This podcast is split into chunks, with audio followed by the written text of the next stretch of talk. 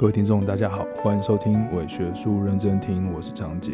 今天想要跟大家聊的议题是科学人争议背后的那一双看不见的手。好，其实也没有那么严肃这样子，就是我想要谈的事情，其实前一阵子。呃，吵得有点一点点沸沸扬扬的那一个科学人的争议哦，就是科学人杂志，然后在他的粉丝脸书脸书社群上面，然后帮农委会呃做了一个就是关于瘦肉精的莱克多巴胺的这个禁止莱克多巴胺的这个广告这样，然后呃就引起了一些争论，因为这个广告呃好吧，那个看不太看不太出来是一个广告，它比较像是一则贴文。那那一则贴文里面呢，呃呃，做了一些描述，然后那些描述是下了一些 hashtag 这样子。除了在谈就是莱克多巴胺在台湾的这个被禁止使用的这一个过程，但是还是有进美猪的这一个这个这个这件事情之外，还加了一些 hashtag，就是强调说哦，就因为莱猪不好吃，呃，就是用莱克多巴胺养饲养的猪猪肉不好吃，然后以及呃，如果在养猪的时候用这个莱克多巴胺就可以，嗯。增加收益又环保，呃，这两句话呢就被大家觉得是不符合科学精神，啊，或者是有民众觉得说，怎么可以用这样子的方法来来做政令宣导？因为这两句话哦，很明显的好像就是在帮目前的政策做一个背书的行为。然后，呃，这个科学人身为一个科学的杂志或期刊，那怎么可以做这件事呢？所以我就从这个地方做了一些延伸哦。那我看到了一些学者或者是一些自己的长辈在讨论这件事哦。那他们会觉得，第一会抨击两件事。第一件事情就是，呃，为什么政府单位都是用这种买广告的、下广告的、投放广告的，或者是用小编贴文的方式做社群操作的方式做这种嗯洗脑的动作，或者是单向的沟通？所以他们觉得这个这样子的政策沟通是不好的，所以这是第一个我想要谈的事情。那第二个呢，就是呃，那科学家或是科学的社群或是科学的这个身份，是否可以帮呃这个政府或者是一般的商业团体做呃广告或盈利的这个这个行为呢？好，这是我第二个想要讨论的是科学传播的呃这个问题。所以呢，我们就把它分成两件事情来看。那我们就先来看看，就是呃前前者就是政策传播的问题。其实就我自己观察，还有这这几年我自己在外面教课，就会发现，呃，大概在这五年吧，就是社群媒体跟社群小编的操作进入到政府部门或或者是商业组织比较多。呃，商业组织比较早了。然后政府部门比较晚一点点，大概是算是这五年之内的新的现象吧。那很多的政府组织或者是公部门，他们也都在 try 这件事情，因为他们看到了，呃，普一般商业组织或者是一般在卖东西的这些公司，他们运用了直播，运用了社群操作，运用了呃贴文、图文等等的方式，然后达到了很还蛮好的宣传效果。所以呢，呃，公部门就想要也想要做这件事嘛，因为毕竟呃，社群媒体在二零零七年之后真的是大量的超过了纸媒，然后并且呃，甚至在我们二零呃二零一零年、二零一一五年之后的世界，我们实在大部分的时间都是在滑手机嘛，都是在看手机，都是在看社群媒体里面的内容，其实也不太看电视，然后可能会看 YouTube。所以其实，呃，在这样子的媒介的转变下，我我自己也蛮有感受的，就是我也会被找去呃民政局啊，或者是被找去观光，呃，现在叫什么通传通通传不是通传，观光局叫观光局吗？呃，对，就是去去观传局，对，呃，去教授一些社群媒体操作，或者是。手机拍影片啊，或者是小小编编辑啊等等，或者专业科学、专业知识写作啊等等的这些这些技巧，呃，就是让这些公部门的人们呃里面的人们可以自己呃去经营社群，或者是去做社群的传播。那希望就是政府部门可以透过社群媒体做一个更有效的沟通也好、推广也好、说服也好、行销也好。甚至现在我们讲洗脑也好，操控也好，就就是因为社群媒体它太普遍了嘛，并且它也在我们的生活中扮演非常重要的角色，深入到我们的每个人日常生活当中，比电视来得更强烈。所以，掌握社群媒体变成是公部门或者是各个不同的机构的一个非常非常重要的手手段。所以，就是在这五年之内所发生的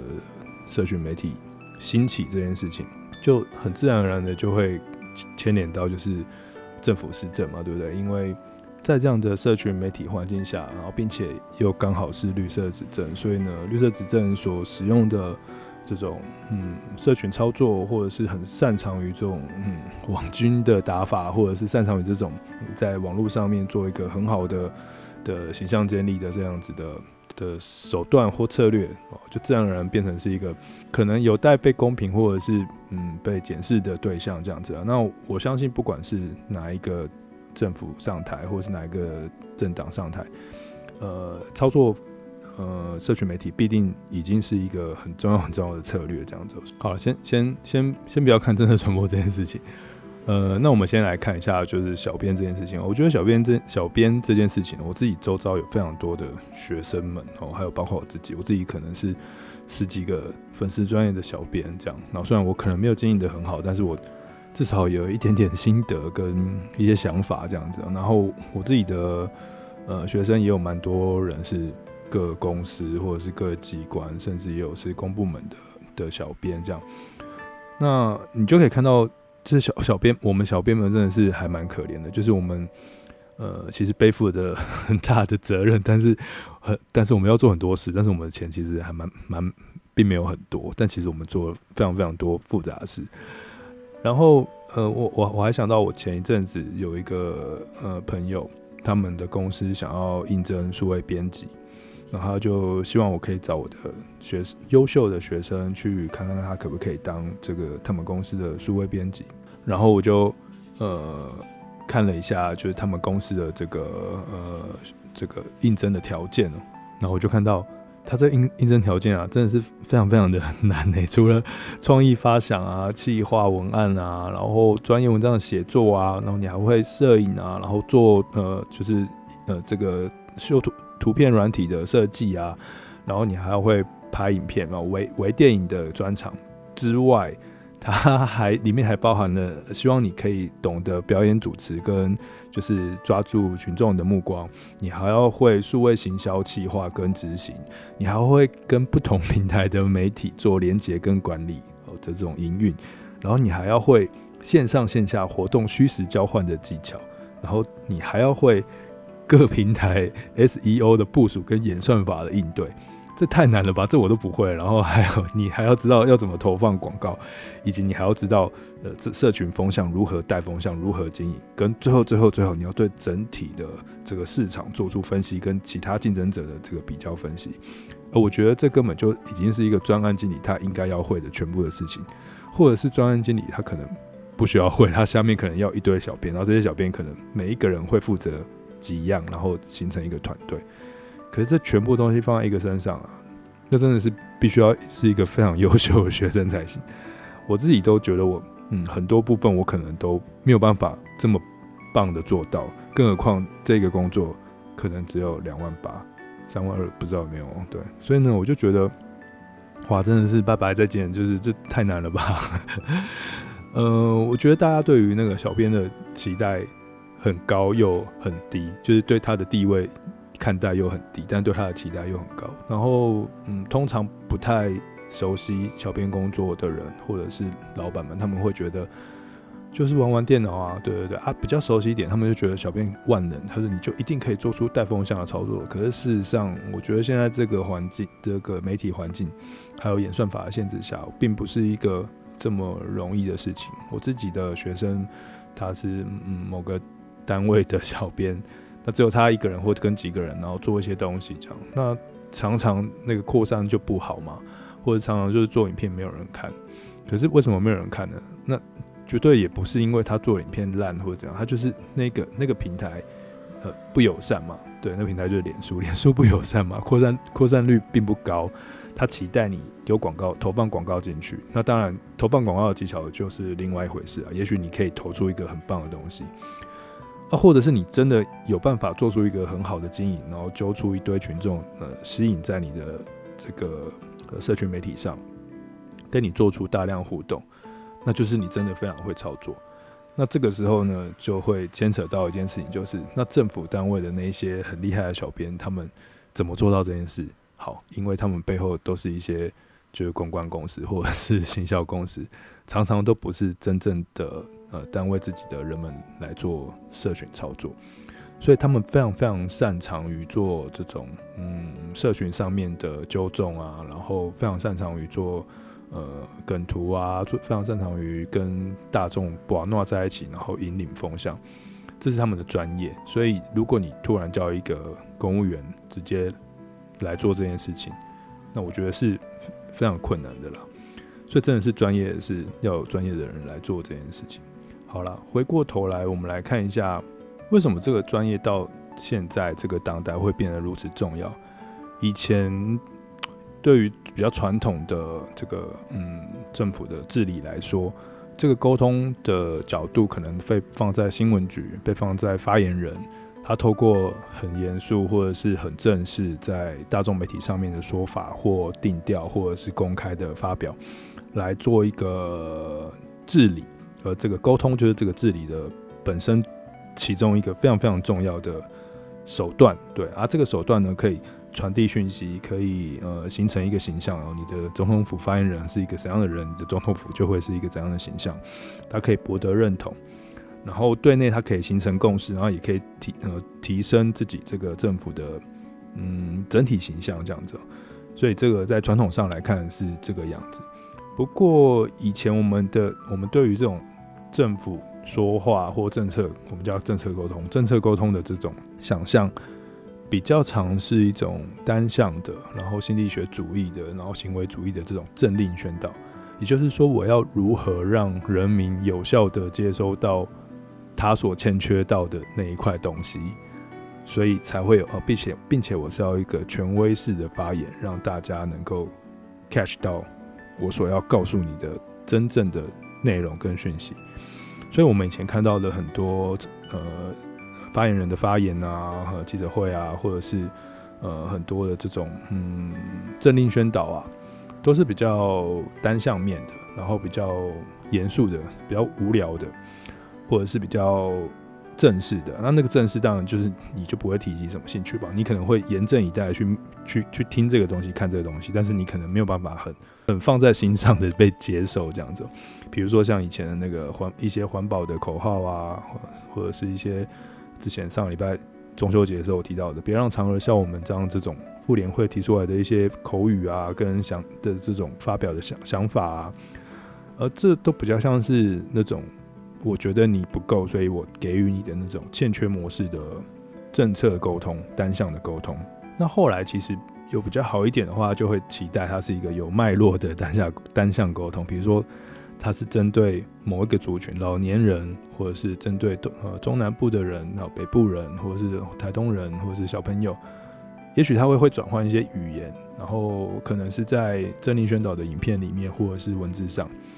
但始终那个都还是比较。呃，单向的宣传，而不是一个比较呃多项的宣传。但是不是说单单向的政令宣导或者是单向的政策呃沟通不重要？它还是很重要，因为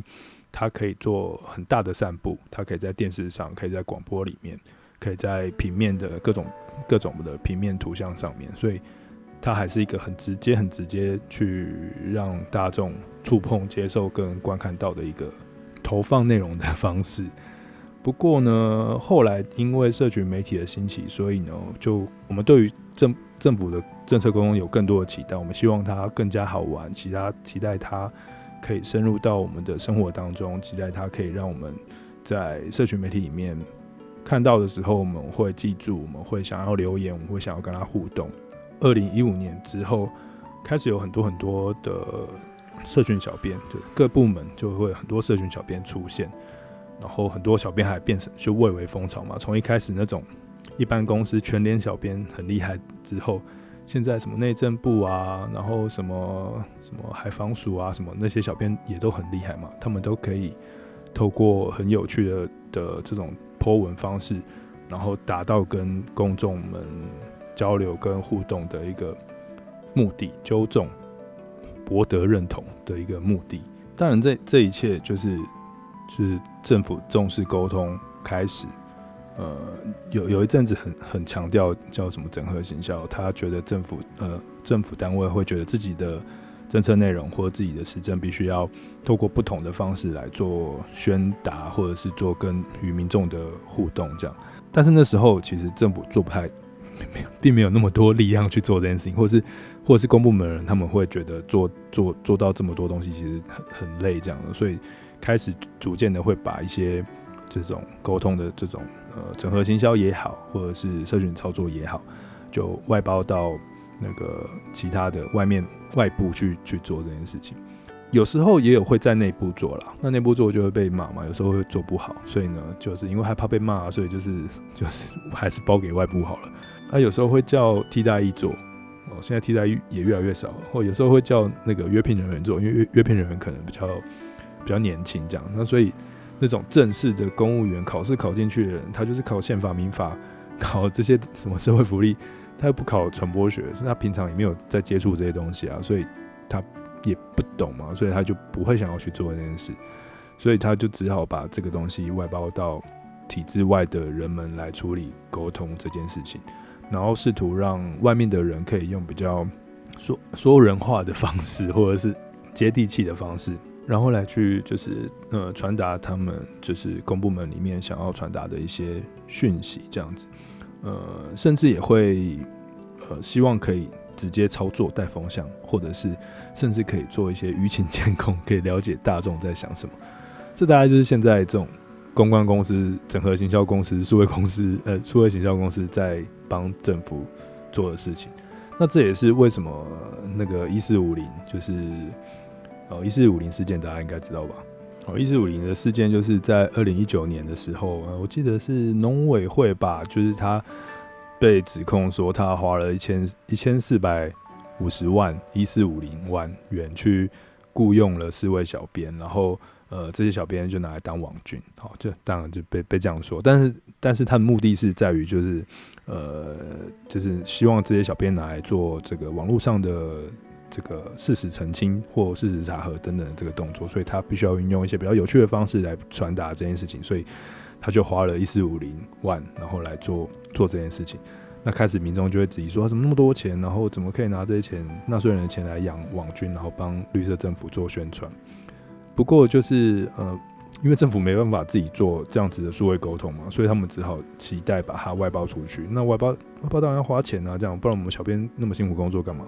所以他就必须要就是有一笔钱出去外面让让这个公司外面的公司来做这件事情。那我自己的经验是，呃，我知道在外面的这种呃整合行销公司或者是数位宣传的数位行销公司或者是这种公关公司，他们在帮政府做政府单位或者是某一些企业单位做呃新媒体操作或宣传的社群媒体操作的时候，其实他们。嗯，那个过程其实还蛮复杂的，而且也不一定操作得起来。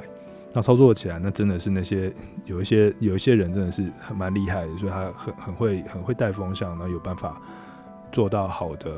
这个这种视觉或者是好的文案，并且还可以掌握议题之后，然后把这个大众凝结到这个议题当中。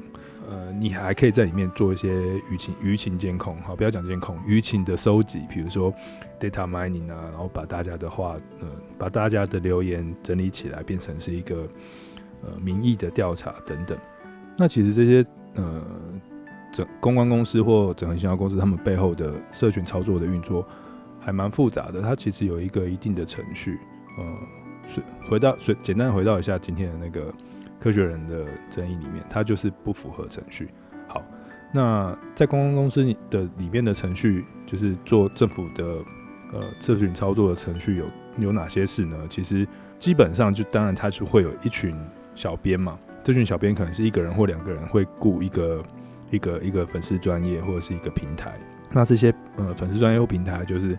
每天或者是每固定时刻，他要按时发文，然后要图文的视觉化呈现，要有趣的内容，或是要有政府单位他呃希望你所贴的东西这样。那也不是说你想要贴什么就贴什么，就是一方面就是单位他会给你，部门他会给你一个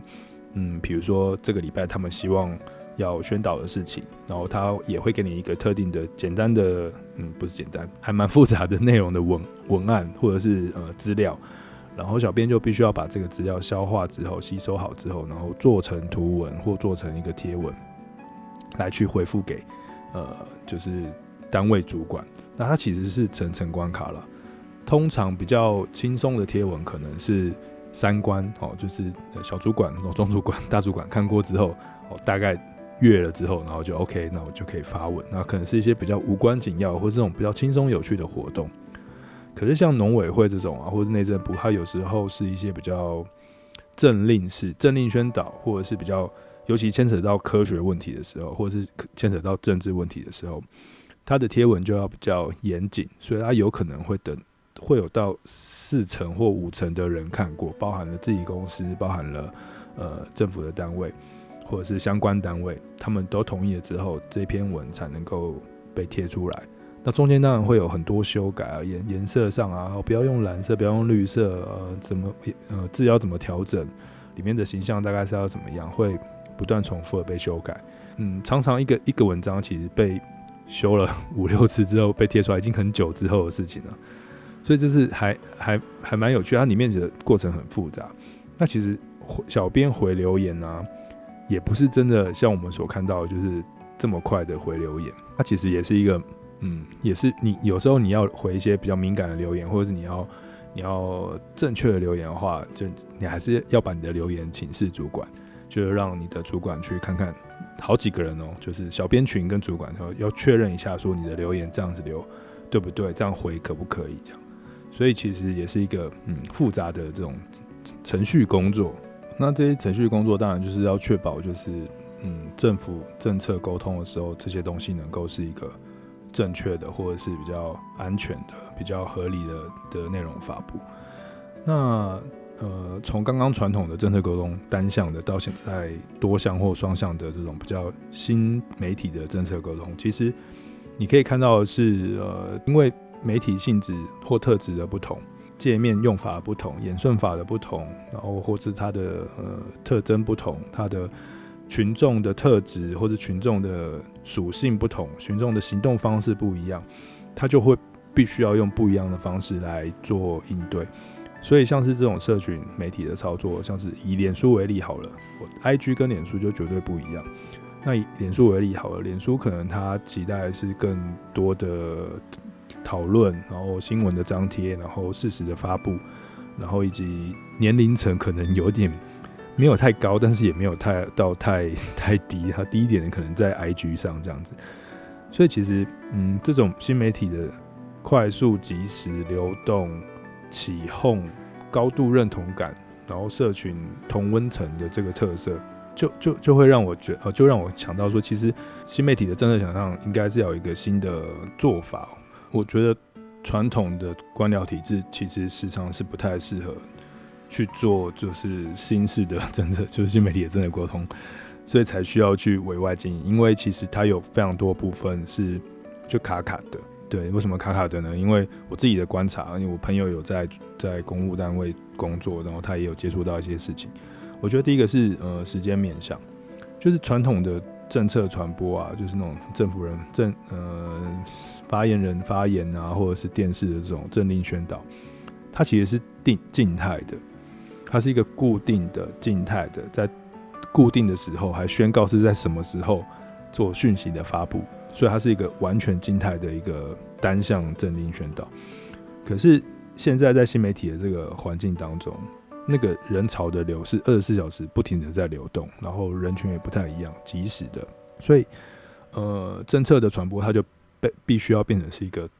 动态的方式，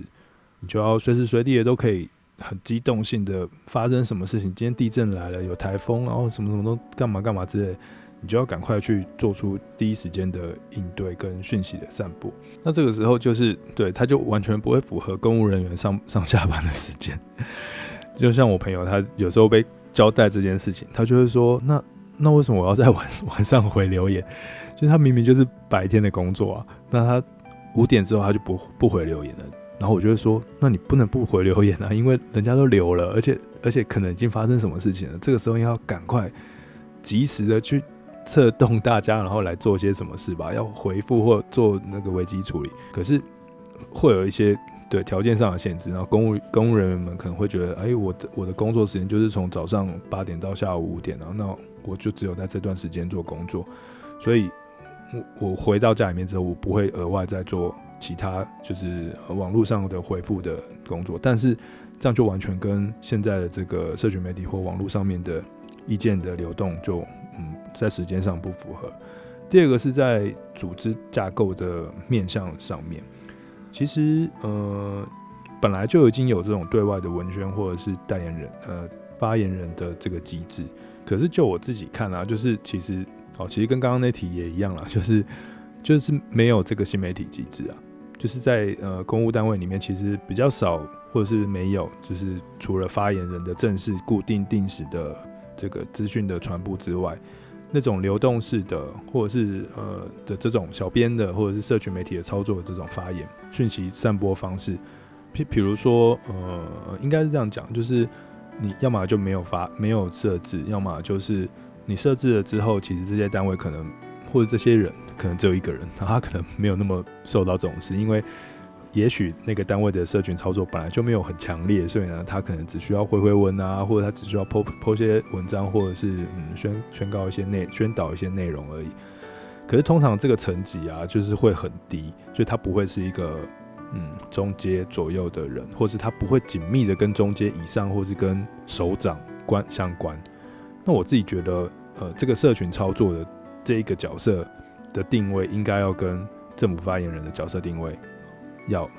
平等，要同要同同等于这个地位，因为一个是定时的静静态的政策传播，另外一个是动态的，然后二十四小时流动的政策传播，它一样重要，它一样都是面对大众。可是通常呃新媒体的这个部分可能会嗯目前来看呢会被比较觉得嗯啊就是小编的事这样，所以当当你当一个一个单位它的。大主管或者他的首长，他可以直接跟这一群社群操作的单位、组织或者社群操作的这个配置，呃，有强烈的连接的时候，他其实是可以做的事情更多。他就可以做很好的动员，他可以做很好的政令的发布，然后可以做很好的纠正，或者做很好的社群的这个团结或认同感的召召唤。所以这个其实我觉得很蛮重要的。可是我自己看。来看呢，好像并没有很多人有这么强烈的在做这件事情。当然，政治人物本身可能有，像苏贞昌啊，或谁谁谁，他的小编跟他，我相信是非常紧密的。可是，在一些大的单位里面，可能就没有这么明显的这个紧密的紧密的程度。那第三第三个，我觉得是技术层次，这嗯，我自己也做不太到，因为我 我是一个写文章非常啰嗦的人，这样子，所以我写的东西都很多知识专业内容这样。所以呢，呃，不过就是跟传统的这个呃政策沟通不太一样的是，传统政策沟通可能希望把事情讲清楚，然后明显，然后并且要把内容交代得很完整。所以你可以看到比较呃十分钟的影片，你可以看到是一大片报纸上面所刊登的呃宣传内容，或者是发言发言人出来，或者谁谁出来讲话，然后讲话的。呃，对，好好的严正指出他想要表达的事情，这样。可是呢，在这个新媒体时代所谈的，嗯，所所散发、所发布的这个政策资讯呢，其实就不能完全不能够这样子，它必须要比较碎片化，然后不能抽，不能够太多的专业术语。不是说民众笨，而是说大家在使用社群、社群、社群工具的时候，社群媒体的时候的那个使用习惯，它是无法。停留太久的，呃，他不是看不懂，他是因为他觉得我只需要花五秒钟，我就想要获得这个资讯。当然，这可能跟资讯的浅叠化也会有关，也会有造成这样的影响。可是，你始终就要知道你的数位、你的虚拟公民们，他们在这个行这个数位的世界里面，他们的行为是如何吧。所以呢，你的政策的书写或政策的图文的方式，你就必须要用一个大家嗯可以快速接受，而且可以很快的凝聚大家的方法。那比如说唐凤在最近的这个疫情当中或之前，他就是用梗图法嘛，对不对？就是用非常多的迷音来做群众的召唤，来让大家在迷音中嗯洗脑，或者在在迷因中突然嗯觉得哦很好笑，所以就我就记住了某一件事情。他透过幽默这件事这一件事情来植入，呃，你对事件的看法或记忆，或引发大家对于这件事情的分享或认同，或者是公共讨论。所以其实大家用的，嗯，就传统上的这种政策沟通，跟新新媒体里面的政策沟通的方式，其实会，嗯，在技术上、用字上或传播的技巧、修辞、语义上，呃，有非常非常大的不一样。总之呢，就是不要就是说官话，不要现在人们不想要看，就是你很正经的告诉我这些东西。你当然还是可以讲啦，在电视上讲，或是你发言讲。但是我在我的社群媒体上，它是跟我的日常生活交错在一起的，所以我不会想要看到太认真或正式的东西。那其实，呃，这些能力，我觉得还蛮多传统的公务人员其实并不会，并并没有。就是在制度上也没办法没有办法供给你这些人才进到你的公务的部门当中，呃，所以就没有人做嘛。那没有人做，就只好外外包出去，让公关公司或者是一四五零做这样。那你觉得这个错吗？其实我觉得这个是至少是现阶段的一个权变的方式，因为如果在制度上没有改变的话，那这样的方法会。看起来是比较合理的方法之一，这样。但其实现在其实有在改变了，因为像我自己的朋友，他有在接触这些东西。那他之前在做文官训练的时候，其实他们文官训练啊，也有放了两堂课吧，还是三堂课，就是在谈社群操作。对，他们会。教学生们哦，就教他们公务人员们，然后你们要去做一些作业，要做什么作业呢？然后就是去找一些就是厉害的粉丝专业的操作，然后去看看来就大家做报告，看一下这些东西的做得如何啊？他们是如何可以透过粉丝专业可以让群众们就是 catch 到他们想要宣传的政令这样。那通常都会去找比如说海巡署的那个专业啊，或者是那个什么什么警察局啊，这样高雄的还是哪里的？就他们就是一个标准的典范，然后大家就想要模仿他。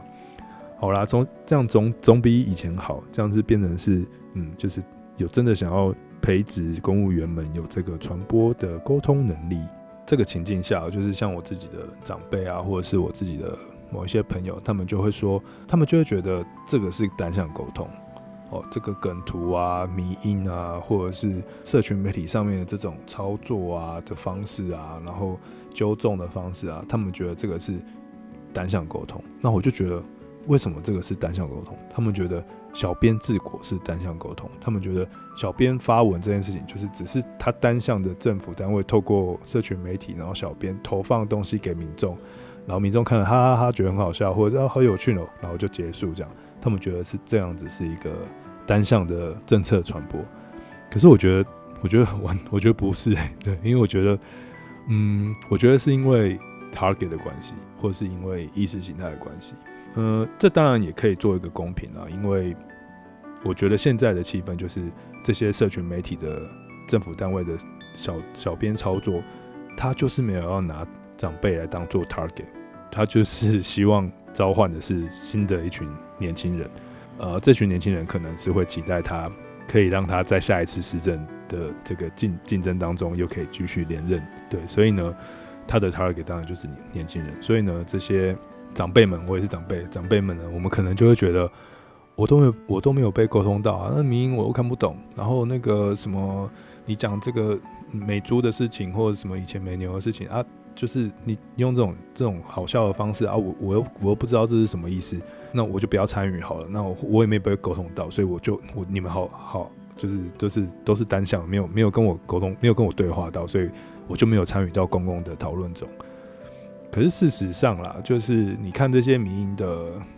宣宣，我我也不是说民营一定要一定很好，但是你你去看一下现在的这样子的这个呃社群操作。下面其实还蛮多人留言跟分享，还有做公共讨论的嘛。有正反面的两的的看法，有吵架的，然后有附和，有纠正的。这其实端看的是什么？是这个社群媒体本身它的性质是什么？那像脸书，它的演算法，然后它的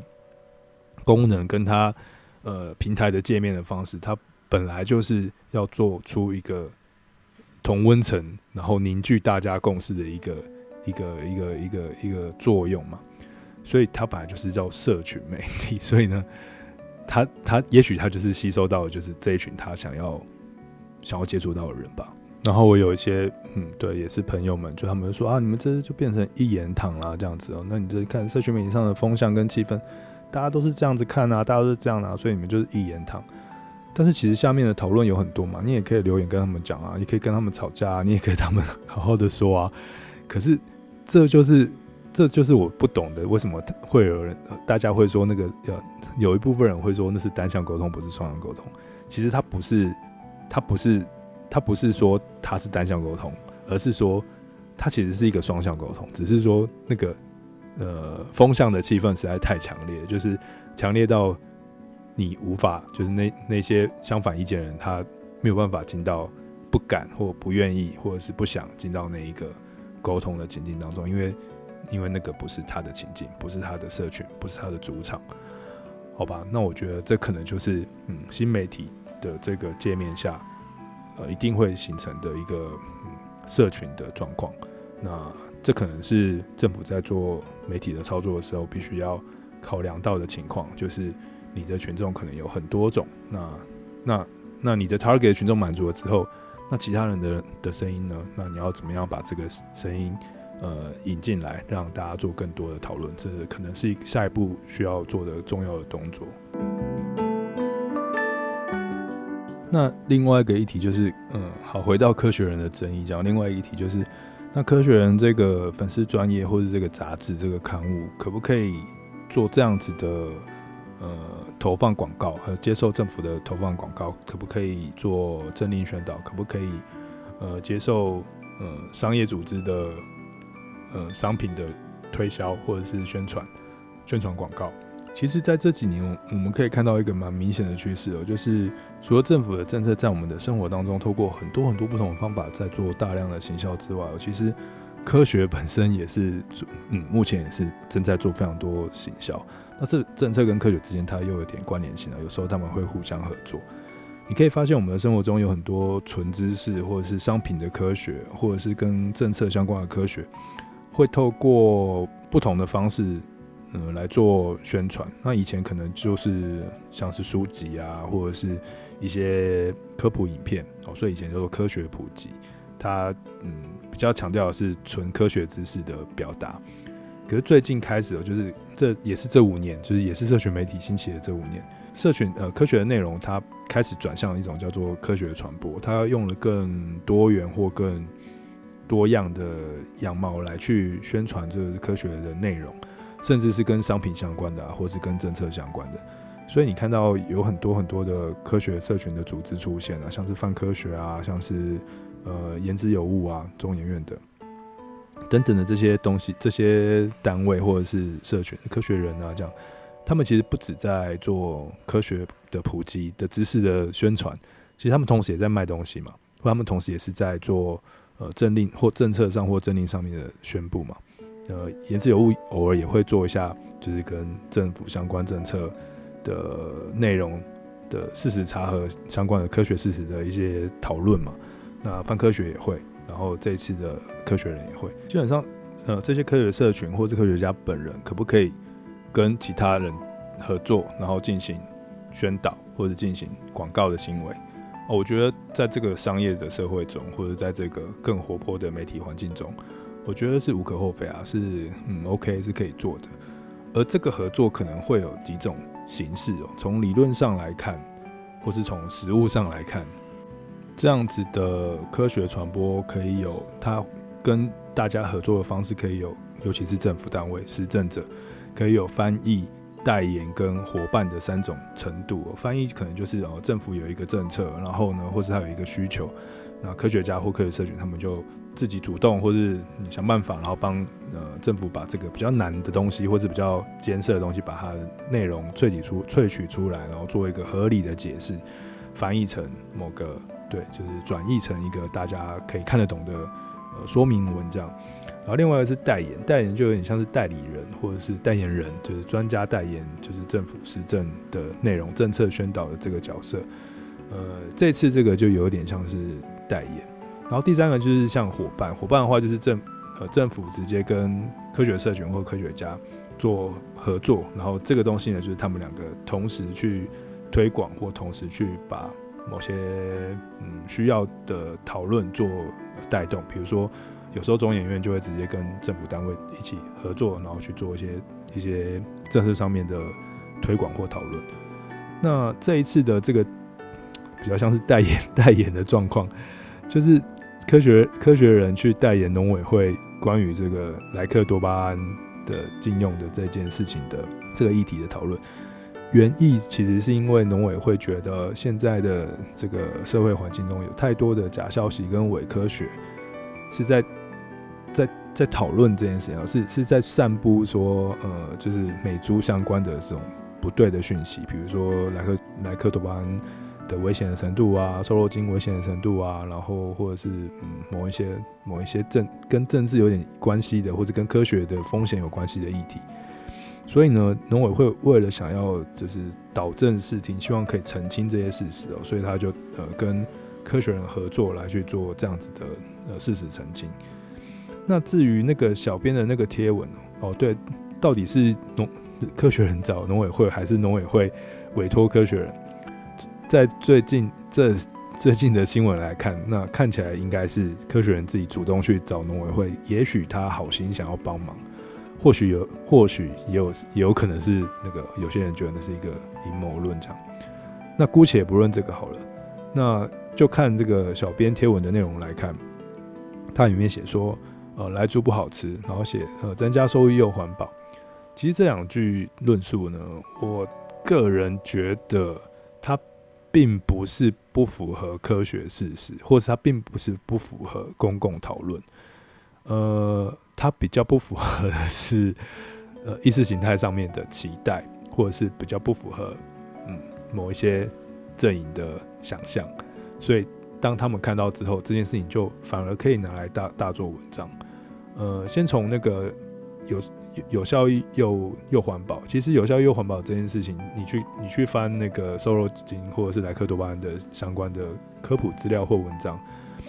当然它不是推广它，而是它解释说这件呃为什么美国人或者是为什么会有瘦肉精这件事情出现，因为它会降低那个饲料的使用嘛。呃，也会让猪肉的产量会会变更多这样子，所以呢，基本上它就是一个又环保又有收益的事情。这样，好，对，没错，它使用它，的的确是又环又环保，然后又有收益。可是你要不要使用它，那当然就是看你自己决定嘛，以及政府的规定这样，而不是说我去推广它，说它很棒，大家来用。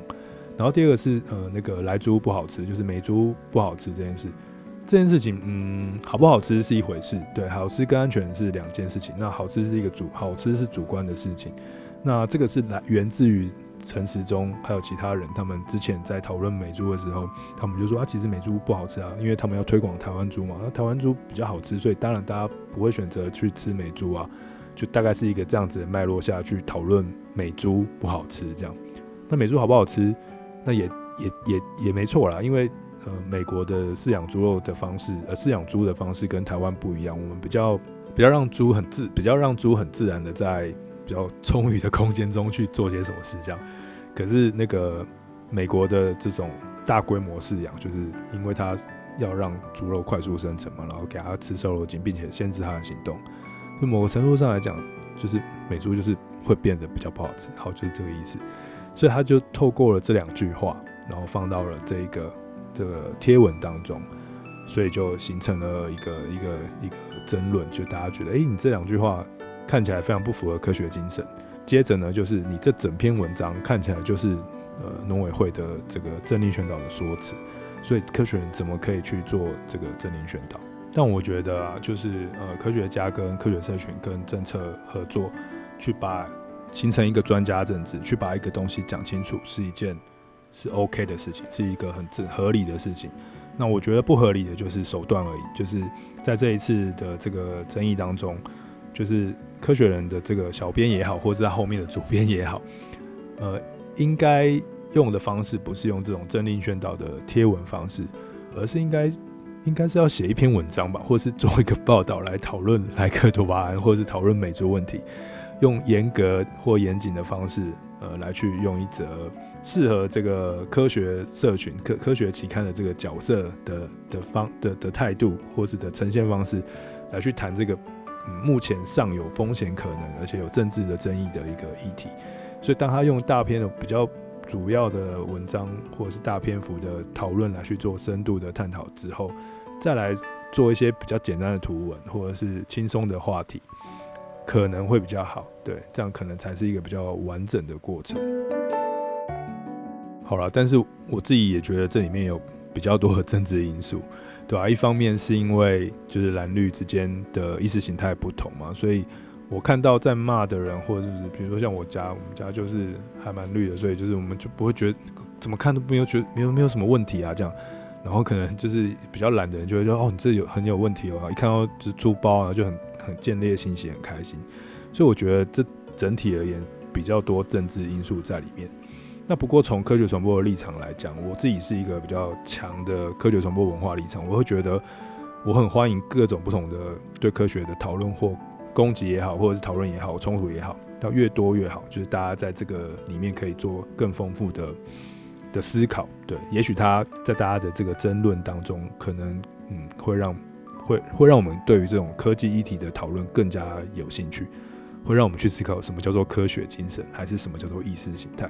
大家可以去查一下，科学人后来在粉丝专业有写写了一篇道歉的贴文，这样，然后要澄清这件事情。你去看下面的讨论，其实还蛮有趣的哦。就是会从政治来讨论，从什么是科学精神来讨论，什么是真正的，就是嗯，这莱克多巴胺的使用方式或者它的风险来讨论。所以其实我觉得，嗯，也许它表面上是一个不好的事，但是呢，它的确促成了大家对于这件事，对于这公共科技的公共性。做做了更多的探讨，那我觉得要怎么解决 这个争议呢？这个争议就是政府如果他要跟委外单位合作啊，请大家的契约就是签好签满，然后并且呢，那个过程就是那个程序争议的过程要很严谨跟完整。就是不知道为什么这样的贴文，就明明农委会可能有给他一个原本的资料，可是小编贴文上去之后加了别的东西，那这件事情这个贴文怎么可以过关？如果他过关的话，就代表如果他都是大家都看过，然后过关的话，那代表说农委会自己也有责任。那如果说农委会其实没让他过关，然后呢他还贴出来了，那代表说这责任就是科学人的责任。那这个过程中一定会有很多呃审查的关环环节嘛？那这些环节的证据在哪里？如果这些环节有证据的话，那就这件事情就迎刃而解了。总之而言，就是政府单位跟这种委外的公关公司或呃，专管沟通的单位合作的时候，我觉得更细致严谨的贴文审查是一个保全彼此的的的方式。好了，我们今天嗯，就莫名其妙的花了很多时间讨论了政策沟通跟呃科学传政策传播跟科学传播，然后在这个新媒体的时代下，嗯，它背后的小编或者是这个内容究竟被赋予了怎么样子的意涵跟